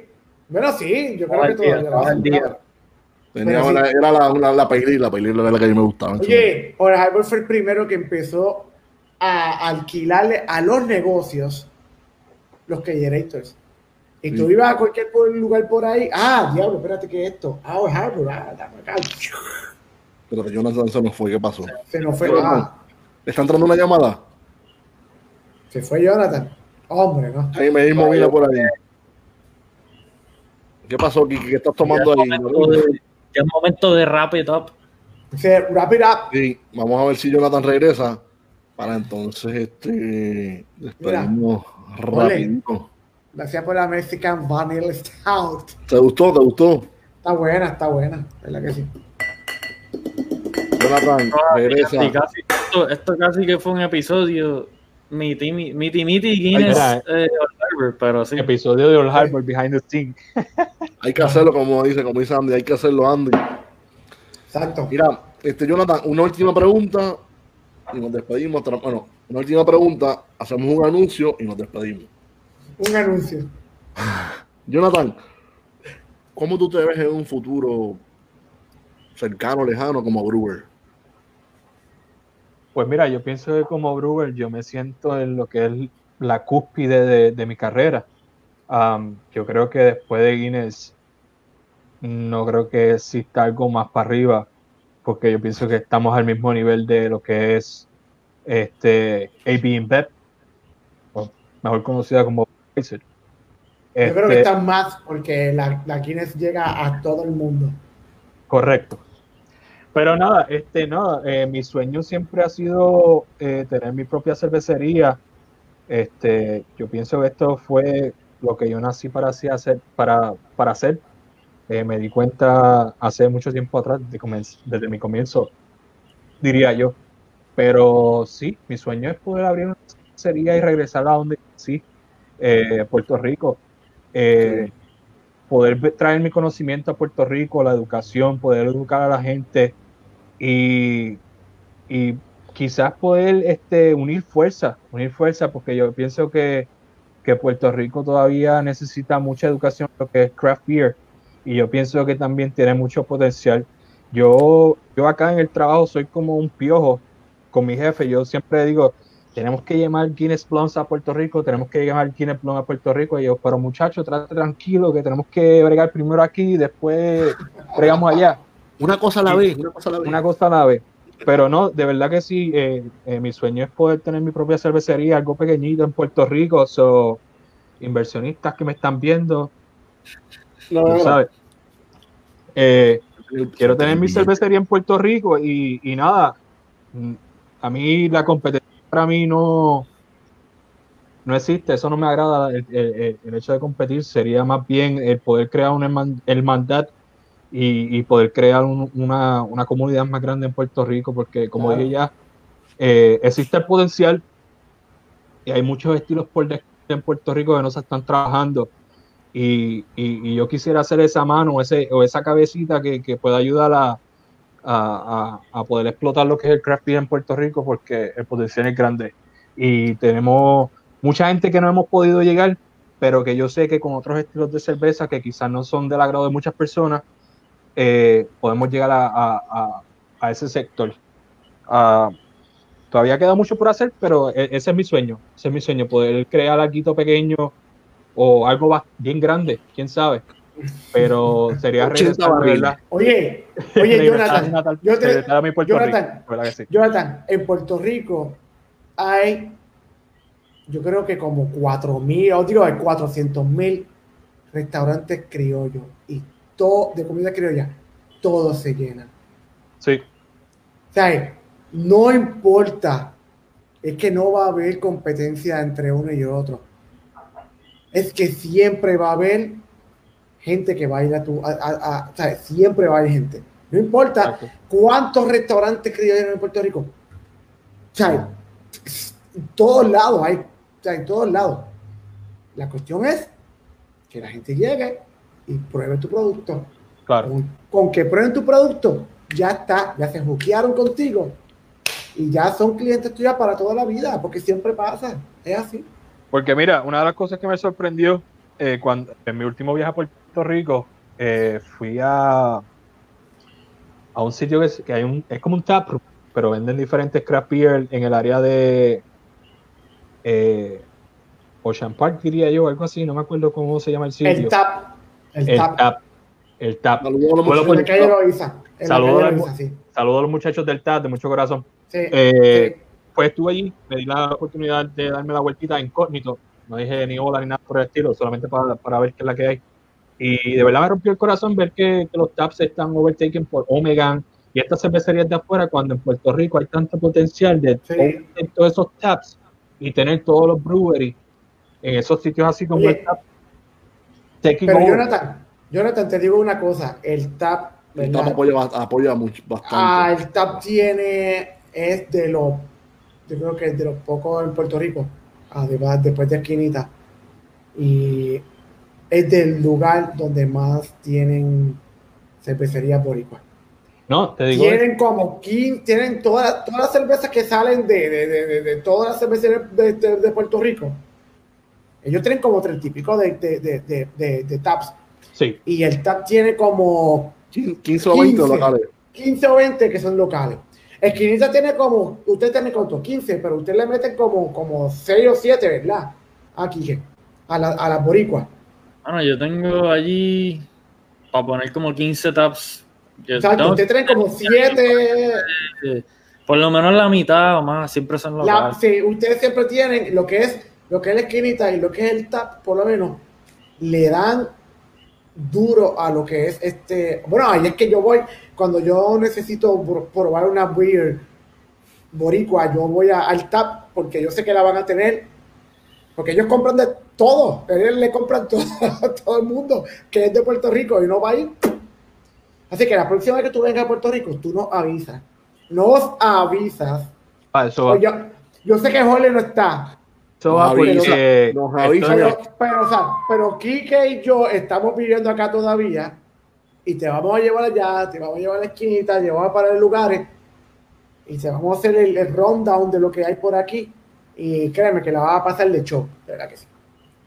No, eso va, definitivamente eso va. Y esto es una oferta abierta también a mi pana José Flores, que está con Ocharlapa ahora mismo. Ah, sí, José la Flores, leyenda. El pana, sí. Está con mucha tenemos una, un collab que tenemos que cocinar, eso tiene que ser en PR, pero hablamos de eso cuando el tiempo disponga. Pero sí, Claro, un saludito a mi panita José Flores, que los duros Sí, José Flores, representado- ha, ha Sí. representado PR acá afuera también.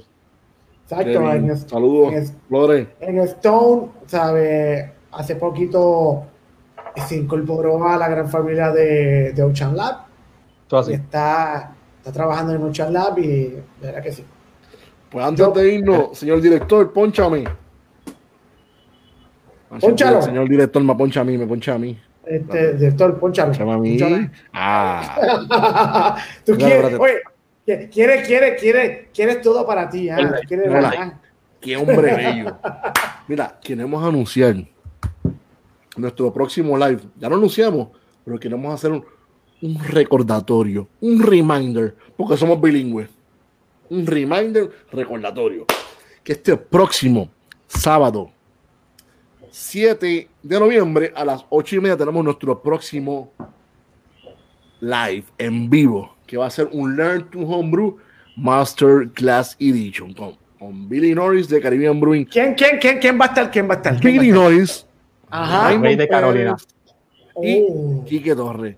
7 de Quique noviembre, desde las 8 y 30 pm, Masterclass. Apunta tu pregunta, cualquier duda que tengas, no dudes en preguntar. No importa en qué nivel estés, o no importa si quieres comenzar a hacer cerveza en tu casa. Este es el día que no te puedes perder. Esto es gratis, gratis, de cachete, como le gusta el turo, de cachete. De cachete. Oye, tú sabes qué? que Raymond nunca tiene tiempo, pero para este día sí. Lo sacó para nosotros. Ah, viste, Ese día estoy pompeado. Yo estoy pompeado para el Yo episodio. estoy pompeado, yo quiero aprender. Yo, Tenemos yo de verdad que de, de to- hacho, todo el mundo. Bueno, Raymond, el fundador del Club de Homebrewers de Puerto Rico. Billy Norris es el Billy Godfather, el- father original. Antes de que Sí. Yo, oye, yo, nac- yo nací y me Sí. creí en Carolina, eso para mí, Billy ¿Sabes? Norris es como el Billy alcalde. Norris. Sí. Billy Norris. Y, Tenemos- y Quique Ramón Torres, el rey de las IPAs en Puerto Rico. Torres, en mi opinión, el mejor homebrewer en Puerto Rico. Porque de verdad que Quique, saludos a Quique, está en otro nivel. Está, está, está en otro nivel. Todo el mundo, Ahora todo- tu cervecería ya. cualquier pregunta que tengan ese día, la vamos a poder contestar. Como yo siempre digo, no hay ninguna pregunta tonta, no hay ninguna pregunta estúpida. Tal vez esa pregunta que usted tiene hoy, tal vez nosotros la tenemos, o la tuvimos, o la seguimos teniendo. La seguimos no teniendo. tenga miedo, eso se trata. Pregunte, pregunte, pregunte, pregunte. Y los vamos a llevar desde el, el programa va a correr de la siguiente manera. Vamos a comenzar como si estuviéramos haciendo un brew day. Desde la, desde la receta, la molienda, el, el, el mash, el hervido, la fermentación, todo. agua. Vamos a correr como si estuviéramos haciendo un día de brewing. Como si fuera un brew day. Desde la A a la Z, como dicen por ahí. Exacto. No se lo pierdan. 8 y 30, ya lo saben. Este sábado, Este sábado en la cancha, no, no, soy lucha libre, no vamos a hablar de lucha Sí. libre, soy fanático de la lucha libre, pero no voy a hablar de eso ahora. El Undertaker se retiró, estoy triste, pero no hablemos de eso ahora. Este, pero nada, este, ¿qué más quiere, algo más que quieran añadir, algo más que quieran decir, compañeros? Jonathan, algo más que quieras decir, mándale saludos a quien te dé la gana, Jonathan. inbox, inbox, Jonathan, yo inbox, Inbox, inbox. inbox, inbox. Para, para, para Oye. requests, inbox. Este, no, no, cuando venga, cuando venga a Puerto Rico, nos escribe, te damos el tour, vamos para aquí, vamos para allá, prueba esto, prueba lo otro, olvídate. Háblanos, háblanos dónde están localizados ustedes, para que los visiten. Bueno, ahora mismo está lo del COVID, pero háblanos. Mira, a pesar de que ahora mismo está el COVID, nosotros volvimos a reabrir lo que es nuestro taproom, obviamente con distanciamiento social y todas la- las medidas necesarias para pues, para la seguridad de todo el mundo. Pero nuestras facilidades están abiertas, nuestro taproom está abierto, estamos haciendo tours también para la gente. So, estamos localizados aquí en, en Baltimore, Maryland, en lo que es el, el Washington Boulevard.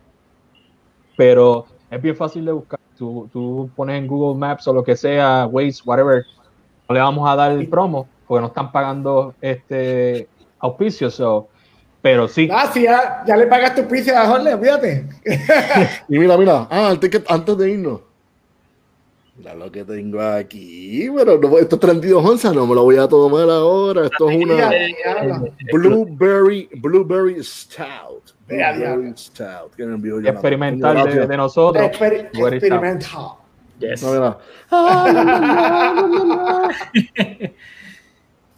no, pero sí, estamos abiertos. Espérate, espérate, que quiere vivir. No, no, no, hombre, no. Hombre, Eh, no. Como ya dije, estamos abiertos, estamos abiertos al público aquí en Baltimore, Maryland. Solamente busquen este Guinness eh, Open Gate Brewery y le sale en Google, a Google Maps, en lo que sea la destinación. Este, estamos a básicamente 5 minutos, 10 minutos de lo que es el BWI, el Washington Baltimore International Airport. Nice. Damn it, that was my English. Este, anyways, Vamos por ahí, pídate. Este, so, sí, estamos a 5 o 10 minutos del aeropuerto aquí en Baltimore. So, es, es un jump paso nada más del airport. Si tienes un layover o si quieres darte la vueltita, pues estamos abiertos. Tenemos cervecita para llevar, tenemos el Crowding Machine, so la, la cervecita que tenemos en draft, te la puedes llevar para tu casa. Tenemos mercancía, como le, le dije, el tour, que pueden ver nuestras facilidades experimentales y todas las cositas bien chéveres. Tenemos un patio estúpidamente grande eh, para sentarse afuera, pero como ahora está el frío, pues tenemos lo que le dicen aquí los gringos el heated tent. So, Sí. sientas cozy, te dan la cervecita y ya tú sabes, pero siempre Estás calientito. Estás Está calientito. calentita, está calentita. Siempre una pregunta, hay una pregunta de Alexandra. Alexandra dice: ¿Dónde se consiguen buenas sours en Puerto Rico? Arturo y Kike contesten. Bueno, aquí que más que sabes, tú sabes, porque es que Bueno, en cuanto a lo que llega a Puerto Rico, aquí de local breweries no, no elaboran muchas sours. Dragonstone Abbey sería Dragonstone es el único que más o menos, y es de esas sours hace ahora mismo es Dragonstone. Y es de Sí. mil en cien, porque pues son cosas que toman tiempo. Pero en general llegan bastante. Eh, cualquier barra de craft beer en Puerto Rico debería tener varias cosas ahora mismo. so. pero La esquinita, la esquinita puertorriqueña. tiene. Sí. Ahora mismo en la esquinita tenemos muchas, tenemos Sí. varias de Collective Arts, la Pomegranate Grapefruit Sour, la Guava Goza. Eh, Quique, ¿cuál fue la última, la, el último brewery boricua que se tiró una sour? ¿No fue Surk? mm, eh, Surkey hizo la Sour IPA. So, Una sour IPA, ¿verdad? La más reciente fue, sí, fue la Y obviamente Dragon, Sour- Dragon, Dragonstone, que siempre hace unas sours exquisitas. Dragonstone. José Lee, el caballo. Sí. el Sí. duro José. de los sours en Puerto Rico. Sí, el mejor, el mejor que hace sours en Puerto Rico. Pero Este, es un estilo que está surgiendo más en Puerto Rico y me alegro. Los distribuidores están trayendo mucho más, Sí. los locales han hecho una que otra. so, es algo que se está regando y, y- y me alegro que, que- que- que se está regando porque es mucha beer buena. eh, otra fuente Oye. son los homebrewers, que tiene que ir directamente a cada homebrewers, pero eso es más difícil. Eh, estoy de, de, vaca- de vacacioncita ahora. Si, o si alguien se pone para la colaboración, hacemos un sour rapidito en Puerto Rico, me llaman, me tiran al Ah. inbox. Mira, mira, mira. Ah, Ali, mira, todo el mundo al inbox. Jonathan Inbox. Ah. Una última cosa, recuerden, como vuelvo y repito, este Sábado. sábado, 8 y 30, el Masterclass To Homebrew Day. Masterclass, no se lo pierdan. Pregunten, pregunten, pregunten, pregunten y Van, a estar, pregunten. van a estar los masters de verdad. Y es gratis. Gratis. Y Jonathan, una cosa, no, vamos a cortar ahora, pero no te vayas porque necesitamos tomar la foto oficial. Espérate, yo tengo que ir primero a un lugar. Pero espérate, y ahora, pues amigos, bueno, Arturo, ¿dónde te consiguen? Rápido, rápido, vamos. Bueno, me consiguen en Arturo Ferrer este, en Facebook. Me pueden conseguir también como Minimalix con X en Instagram. Y le toca ahora a Kike para que diga dónde lo consiguen. Dale, Kike. Eh, anda, se jodió. Enrique Fernández, la- eh, Enrique Fernández de Facebook y la esquinita, Jardín Cervecero. Estamos en Instagram, estamos en Facebook. Eh, Beer Garden en Bayamón, en el mismo medio del, del casco urbano de Bayamón. Pues a mí me consiguen en Facebook bajo Jorge. Ramos Lugo. ¿Qué pasó? Porque no estoy ahí en, el medio. ¿Qué pasó? Porque no me ponchan. Director, El director. director. Pasó. Ahí, no, ahí estoy yo. No, no, no, no. ¿Dónde está? Ahora sí. Pues a mí me consiguen en Facebook bajo Jorge. Ramos Lugo. Me consiguen en Instagram bajo Ramones Brew. Y ahora nos vamos a todos otra vez. Y a los tres nos consiguen en Breaking News. Espérate, que esto no, no, que no me gusta cómo se ve esta imagen. El director. Vamos. Vamos para todo, vamos para todo. El señor director está cansado porque van a hacer las. Y a mí me consiguen en Facebook por Jonathan Rodríguez o en Twitter Importante. Brauer, que es B-R-A-U-E-R, Brewer en alemán, underscore J-Rods, Jonathan Rodríguez en Twitter. Nítido. Cualquier amigos, preguntita, duda, homebrewing, brewing, lo que sea, al inbox. Importante, inbox. Eh. Pues amigos, será hasta la próxima en Breaking News. Beer and Coffee. Salud. Gracias, Jonathan. Gracias, Gracias a Jonathan. ustedes, muchachos. Agradecido. Llévatelo, señor director.